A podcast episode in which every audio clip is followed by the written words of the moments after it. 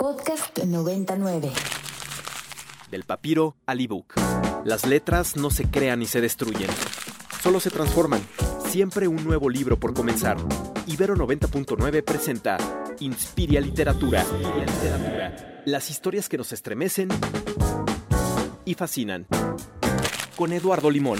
Me encanta porque en este momento, ahora sí, ya tengo, miren, entró por la línea telefónica de nuestra cabinita dorada de nuestra dorada estación Ibero Radio, mi grande querido Per Rodrigo González, a quien ahora sí ya tenemos en la línea. Per Rodrigo, ¿cómo estás, querido?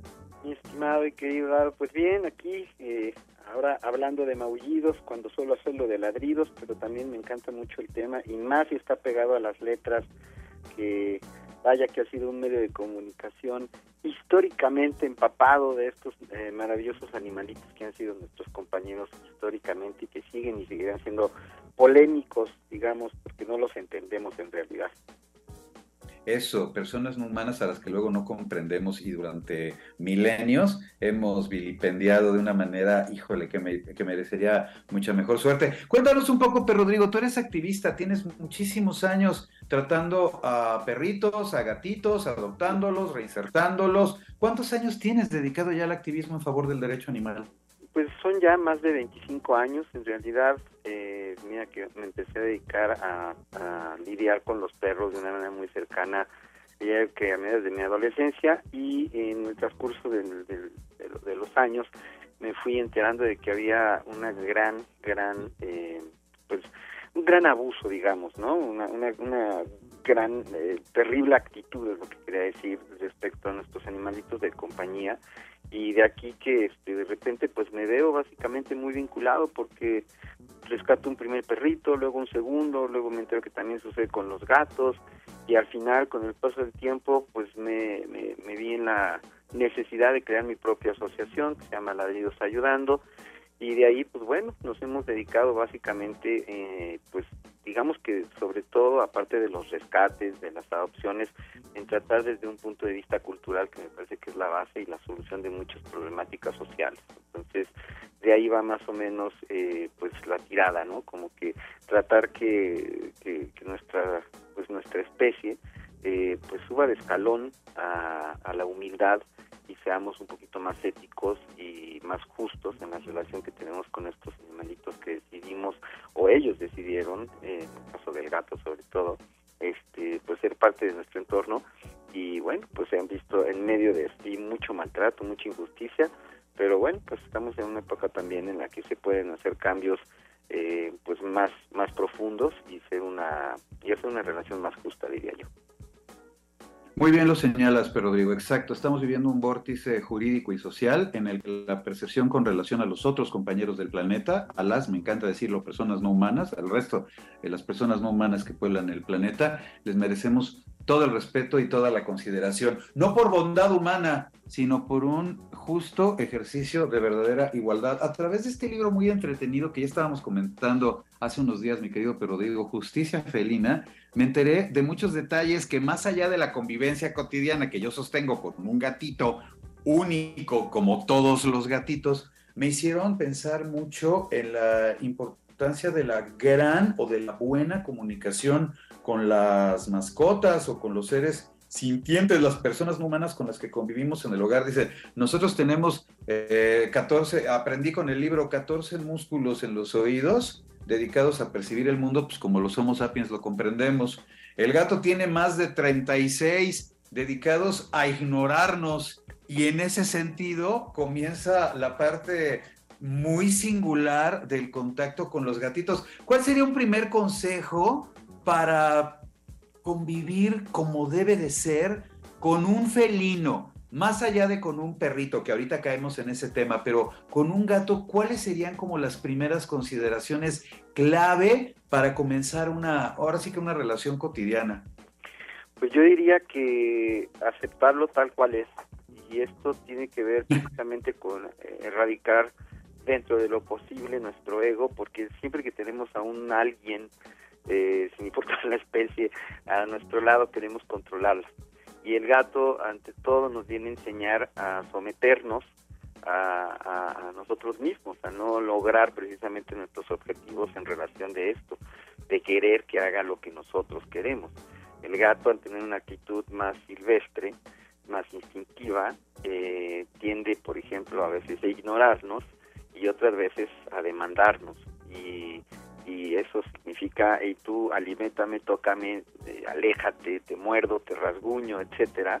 Eh, y esto pues nos lleva a ser muy pacientes porque finalmente tenemos eh, pues el placer de convivir con ellos entonces yo creo que lo principal sería aceptarlos tal cual son eh, no aspirar a que hagan lo que nosotros queremos porque entonces a partir de ese momento vamos a aprender a ser mejores seres humanos porque lo que nos lo que nos toca a partir de ese momento es a ser muy observadores muy sensibles y, aprender del animalito que nos que nos acompaña.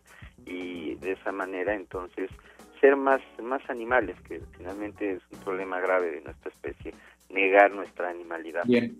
Entonces en el momento bien mira. Escucho lo señalas muy bien, lo señalas muy bien. Solemos negar la animalidad. Hay una parte virtuosa, por supuesto, en lo que tiene que ver con el manejo cultural, filosófico, hasta aritmético, si quieren, de, dejar un poco atrás nuestra animalidad. Pero en la parte que tiene que ver con lo sensible y con lo social, sí tendemos mucho de repente a reprimirlo o a negarlo y resulta perjudicial. En principio, para nosotros. Diferencia va del trato con un gatito. Bueno, los que ahora nos están escuchando y que tienen gatos y también tienen perros saben que diferencia va de convivir con un gato a convivir con un perro. Por ejemplo, las claves de convivencia con un perrito desde tu perspectiva, Rodrigo, ¿cuáles serían? Pues regresando un poco a lo que mencionaba anteriormente, en el momento en el que no le exiges y más bien lo que buscas es darle eh, o vamos a satisfacer sus necesidades naturales, es eh, aplicar básicamente un ambiente gatuno. O sea, normalmente al perro, lamentablemente lo que hacemos es a o sacarlo a que viva fuera de la casa, ya sea que tengas un espacio jardín, huele, etcétera, azotea, o este o tenerlo en casa a veces demasiado humanizado. Con el gato lo que hacemos es básicamente crearle algunos espacios para que él pueda ser el animal salvaje que es. Puedes poner bases, por ejemplo, en la pared para que él se pueda trepar ahí. Eh, hay unos como, eh, como arbolitos de, con bases de madera, quiero decir. Este, en el momento en que tú empiezas a gatificar la casa, el animalito se adapta y te va a dar muchos menos problemas de los que podrías llegar a tener con él y a partir de eso entonces ya crea ciertas actividades como jugar con algunos objetos específicos, eh, el alimento que le corresponde y de esa manera el animalito se adapta muy bien a tu, a tu vida. Como hombre culto que es, Per Rodrigo me estaba compartiendo hace unos días que planeábamos esta colaboración con él a raíz del libro que me enviaron de Planeta, este muy divertido, lo reitero, de justicia felina algunos libros relacionados con animales que han poblado la historia de la cultura. Pues ahora sí que arráncate, pero Rodrigo, tenías ahí como varios y muchos de los que yo ya no me acordaba y que son verdaderos clásicos y que hablan mucho de nuestra relación como especie a lo largo de los milenios con los animales. Bueno, hablando de novelas que tienen que ver con animales, hay interminables, ¿no? Indudablemente esto creo que tiene que ver más con el gusto personal de cada quien. A mí en lo personal Jack London me parece uno de los favoritos, mis favoritos, eh, pues porque se acerca básicamente a lo que es el comportamiento de los perros desde su raíz, es decir, eh, leer el, este, el llamado de la selva o Colmillo Blanco, pues son dos obras en donde plantea básicamente eh, historias de perros que, que jalan trineos, que son usados para peleas, eh, que son abusados ¿no? radicalmente, pero nos habla mucho del instinto. Y la novela como tal también nos plantea el cambio de los personajes humanos que ahí este, participan, porque pasan de ser crueles a ser muy sensibles. También Virginia Woolf con, con Flush, es una obra maravillosa en donde pues se refleja durísimo esta escritora en cuanto a su manera de ser con su clase social, porque el perro en cuestión es un perro de raza, es secuestrado, es abusado, luego regresa con ella, en medio de esto hay una relación que ella tiene con una persona y el perro es muy participante en todo esto, entonces indudablemente es una, una muy buena obra, ¿no? que todos recomiendo. Eh, Josh Always, por ejemplo, también tiene Rebelión en la, en la Granja, una maravillosa obra. Oye, ese es un clásico, ese es un clásico, que además pone quizás por primera vez ya en la historia contemporánea el asunto del abuso que ejercemos sobre las otras especies, los seres humanos, ¿no? Sí, y, aquí la cuestión es cómo específicamente en esta obra, pues es muy política indudablemente porque se, está basada indudablemente en, el contexto político social que se daba en ese entonces en Rusia eh, y por eso los personajes juegan un papel, eh, representan el papel de, humanos ¿no? que en la vida real, pero lo que a mí me parece muy interesante dentro de esta obra es cómo digamos que el medio del asunto es que los animales que son abusados se, se rebelan, se adueñan de la granja, sacan al humano y empiezan a mm. crear, pues digamos, ciertos, eh, ciertos eh, como mandamientos, reglas para sobrevivir entre ellos eh, con cierta paz, pero al final empiezan a romper esas reglas y se convierte verdaderamente esto en un caos, básicamente en un reflejo de lo que la sociedad es como tal, eh, alejándose de su instinto y siendo pues lo que somos, ¿no? Animales más dirigidos por nuestra lógica y nuestros criterios, nuestros criterios e ideologías y pues haciendo esa animalidad a un lado de manera radical, lo cual es terrible porque es lo que finalmente siempre terminaremos siendo más allá del conocimiento que podamos obtener. Bien, ahora estaba recordando también T.S. Eliot, que publicó su gran libro de poemas sobre gatos, el que al final de su vida se convirtió en un verdadero amante de los felinos, lo publicó, libro que años después se convirtió en la referencia nodal para que un músico muy talentoso de Inglaterra, Andrew Lloyd Webber, creara un musical que hasta la fecha genera lana, qué bárbaro, Cats, pero que además, yo no lo sabía, un porcentaje de su taquilla va dirigido a asociaciones de protección animal, entonces dice uno, bueno, pues hay que seguir yendo a ver a CAT, porque pues una parte de ese dinero sí que sirve para proteger animales, pero bueno, ahora que lo estabas mencionando, recordaba yo a Elliot con su gran libro sobre gatos, que, que posteriormente se convirtió en influencia para Lloyd Webber en Cats, y tantas obras, efectivamente, como nos estabas recordando ahora, Perro, Rodrigo, que tienen que ver precisamente con la relación que mantenemos los seres humanos con perros, con gatos y con prácticamente cualquier clase de animal de compañía. Sí, yo creo que por eso es interesante cuando profundizamos ya, digamos, a la historia muy lejana en cuanto al por qué el humano básicamente eh, se ve atraído a otras especies y de ahí parte a crear arte. ¿No? Este, de todo tipo, claro, estamos ahora hablando de letras, pero esto se extiende a pinturas, a, todo lo que tú quieras, música, ¿no? Este, eh, la cosa es como desde, desde esta fascinación desde los muchos años atrás este, siempre ha sido eh, pues reflejada yo creo que en esta búsqueda un poco entre lo que quisiéramos eh, tener respecto a las eh, cosas que eran maravillosas en ellos, ¿no? Este, sus habilidades, su agilidad, eh, sus capacidades físicas, ¿no? Eh, y de ahí pues se crean muchas muchas obras eh, pues algunas que realmente demuestran la frustración, otras que, la, que demuestran la admiración. En medio de todo esto siempre se da esta mezcla entre el abuso y la adoración, ¿no? Los egipcios, por ejemplo, eh, pues con los gatos, indudablemente creando este, esfinges y creando, este, pues tú ves en sus paredes todo, todo esto, esta fascinación hasta este animal, hacia este animal específicamente, ¿no? De igual manera, bueno, pues con los perros podemos plantear el Anubis eh, dentro de esa misma eh, religión o bueno, de esas costumbres, eh, también se hacen dioses finalmente amorfos con cuerpo humano, pero con cabeza de estos animales que admiran. Y ahí en general, bueno, pues podemos seguir dándonos cuenta hasta la actualidad cómo se siguen escribiendo pues muchas obras en relación de esa fascinación que tenemos hacia ellos, ¿no? Pérez Reverte, por ejemplo, escribió también un libro en donde plantea, bueno, ha escrito dos, de hecho, una novela como tal que trata la historia de unos perros que pelean y hay otro en donde básicamente son pequeñas historias reales eh, de, personas que él conoció con sus animales de compañía. Entonces yo creo que hay mucho que aprender indudablemente de la relación que tenemos con nuestros animalitos de compañía, pero hay que aprender a callar la mente y dejar que nuestro instinto aflore para poder aprender de ellos. Mi querido perro, tú tienes tu asociación, recuérdanos nombre de la asociación, cómo la banda puede eh, contactarte, adoptar perritos, en fin, danos por favor las claves de tu actividad y cómo pueden contactar contigo. Bueno, concretamente, obviamente buscamos el tema de las adopciones, tanto de perros como gatitos, pero también hay una invitación siempre abierta a que vengan al albergue a convivir con los perros que tenemos aquí, pues mucho se puede aprender de ellos y también se convierte en una rehabilitación para los mismos cuando conviven con otras personas, pueden venir a cepillarlos, bañarlos y demás y ayudarnos en las diversas necesidades que tenemos, que bueno, abarcan entre redes sociales y muchas cuestiones aquí dentro del lugar. Ahora, mis redes son, eh, estoy en YouTube como Perrisección 2 con número y en, en Instagram y Facebook como Ladridos Ayudando 2, también con número.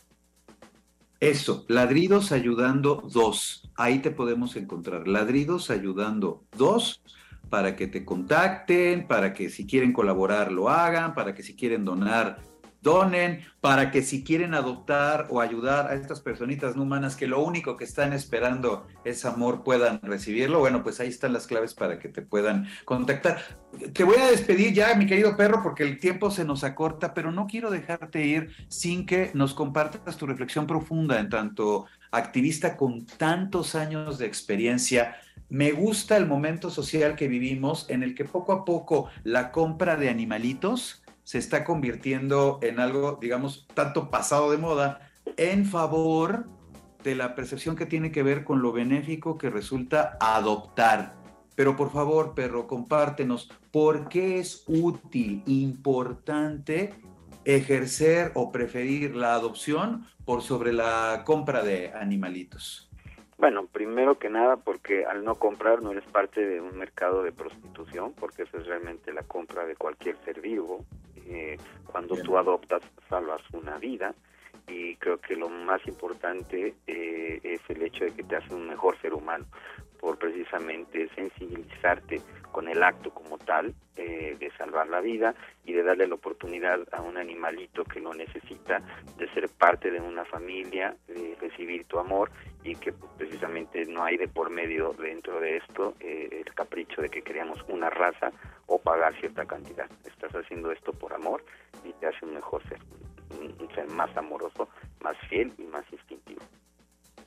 Eso sobre todo, una persona mucho más consciente de la complejidad hermosa que puebla el planeta, abordada en tantas especies con las que, con las que podemos convivir. Mi querido Pedro Rodrigo González, ¿cuánto te agradezco estos minutos para haber conversado con el auditorio de Inspira? Inspiria, ya sabemos, ladridos ayudando dos para poder encontrarte en las redes. Y pues caray, qué gusto haber conversado hoy acerca de animalitos contigo, mi querido perro el gusto es mío, que el gusto también eh, te agradezco eh, que, tu público nos escuche, escuche todos estos comentarios y bueno, nos invitamos desde luego a meterse a la literatura, que muchas letras hay, incluso de escritores como Monsiváis, eh, Cortázar, Borges, ¿no? Bukowski, ahorita me estaba acordando también que Bukowski fue un amante de los gatos. Bukowski, claro, Arreola, etcétera. Hay muchos en los cuales podemos eh, pues introducirnos básicamente a sus letras y sensibilizarnos con la relación que tenían con sus animalitos de compañía. Rodrigo González, te mando un fuerte abrazo, cuídate mucho y espero que nos comuniquemos muy pronto para seguir platicando acerca de personas no humanas que son de verdad tan amables. Iguanas ranas, un fuerte abrazo querido, que todos estén a gusto, felices, con salud y llenos de amor y pues tengan un elemento de compañía adoptado. Muchísimas gracias, Pedro Rodrigo. Abrazote. Saludos, saludos. Cuídate mucho, ahí está Pedro Rodrigo González, de verdad, ¿eh? Años ayudando a perritos, a gatitos.